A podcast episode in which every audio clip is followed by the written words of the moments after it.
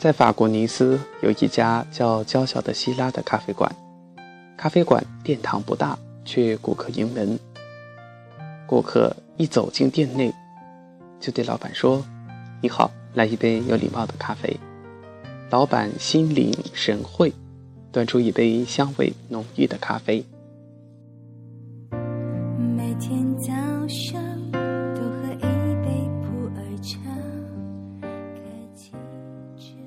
佩皮诺和他的妻子雷尼在二零一零年开了这家咖啡馆。咖啡馆门外的一块黑板上写着：“一杯咖啡七欧元。”但是，如果顾客说“你好”，请来一杯有礼貌的咖啡之类的字眼，那么一杯咖啡打折后就只要一点四欧元。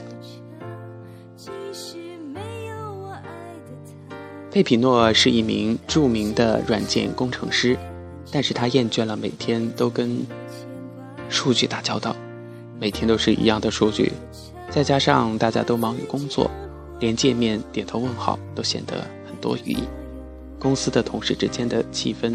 关系也就非常紧张。佩比诺想到了辞职，但是如果离开任职的公司，就没有了工作，那就意味着没有了收入，怎么生活呢？为此，佩皮诺忧心忡忡的。有一天，佩皮诺在街头闲逛的时候，遇见了一个流浪汉。一见到佩皮诺，流浪汉就面带笑容凑上去说：“你好，先生，祝你好运，能不能施舍一点点？”说出来这句话还伸出了手。佩皮诺倒是二话没说，从兜里掏出一把零钱塞给了流浪汉，而另外一个流浪汉却像一座雕塑，面无表情地伫立在那儿，面前也只有几张零星的钞票，这两个流浪汉就形成了对比。佩皮诺好像是从这两个流浪汉身上得到了深深的启发，就在想，自己也盘算着开一家咖啡馆吧，对那些有礼貌的顾客打打折。于是说干就干，佩皮诺开了一家自己的咖啡馆。开店伊始，生意却不大景气，佩皮诺有些担忧了。有一次，一位顾客到店内，笑盈盈地对他说：“你好，老板，请给我一杯咖啡，谢谢。”佩皮诺心情顿时好了很多，因为平时来店内的多是工作压力大，又或心情不愉快，更多的是沮丧着脸的顾客。今天来了这样一位面带笑容的顾客，形成的对比实在是太鲜明了。佩皮诺给顾客开心地倒上咖啡，买单时还特意为他打了折。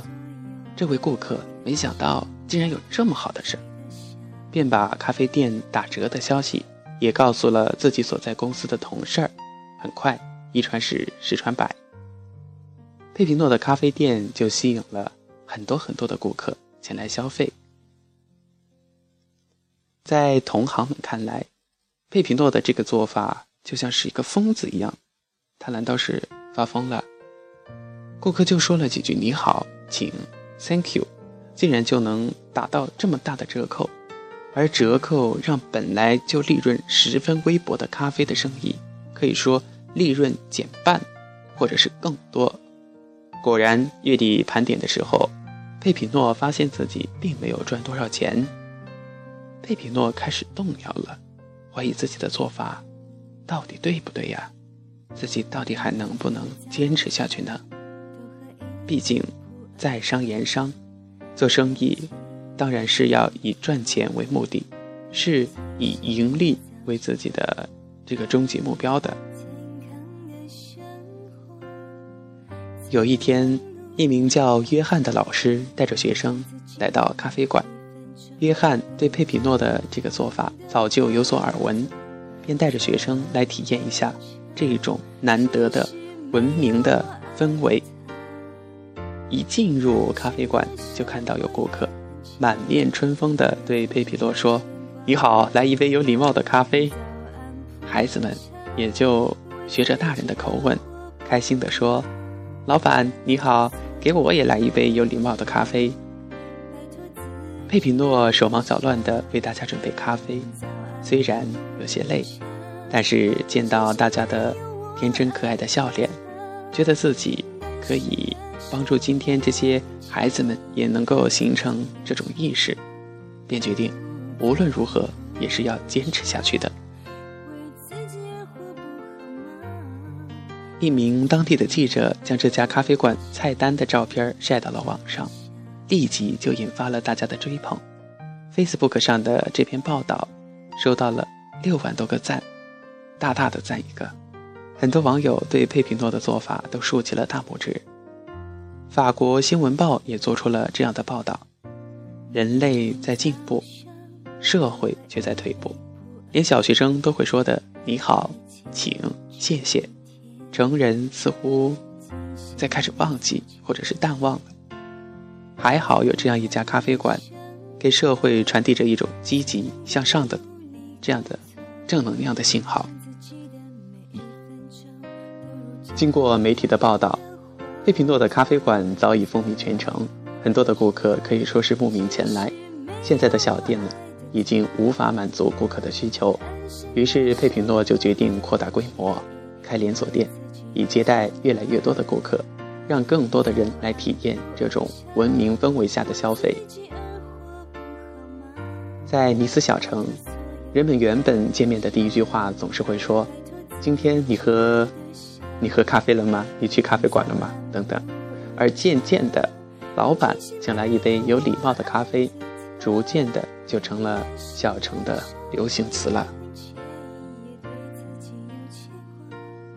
在当今我们生活的这个生活当中，这个社会上，越来越多的出现的网络词语以及各种热词，充斥着我们的眼球，影响着我们的交流，围绕在我们的耳畔。同时，那些曾经最质朴感人的礼貌用语，似乎反而被我们给淡化了、淡漠了、忽视了。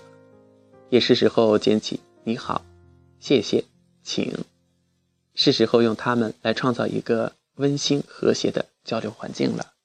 好了，亲爱的听众朋友，感谢您收听本期《指尖流年》，我是小熊，咱们下期节目再见。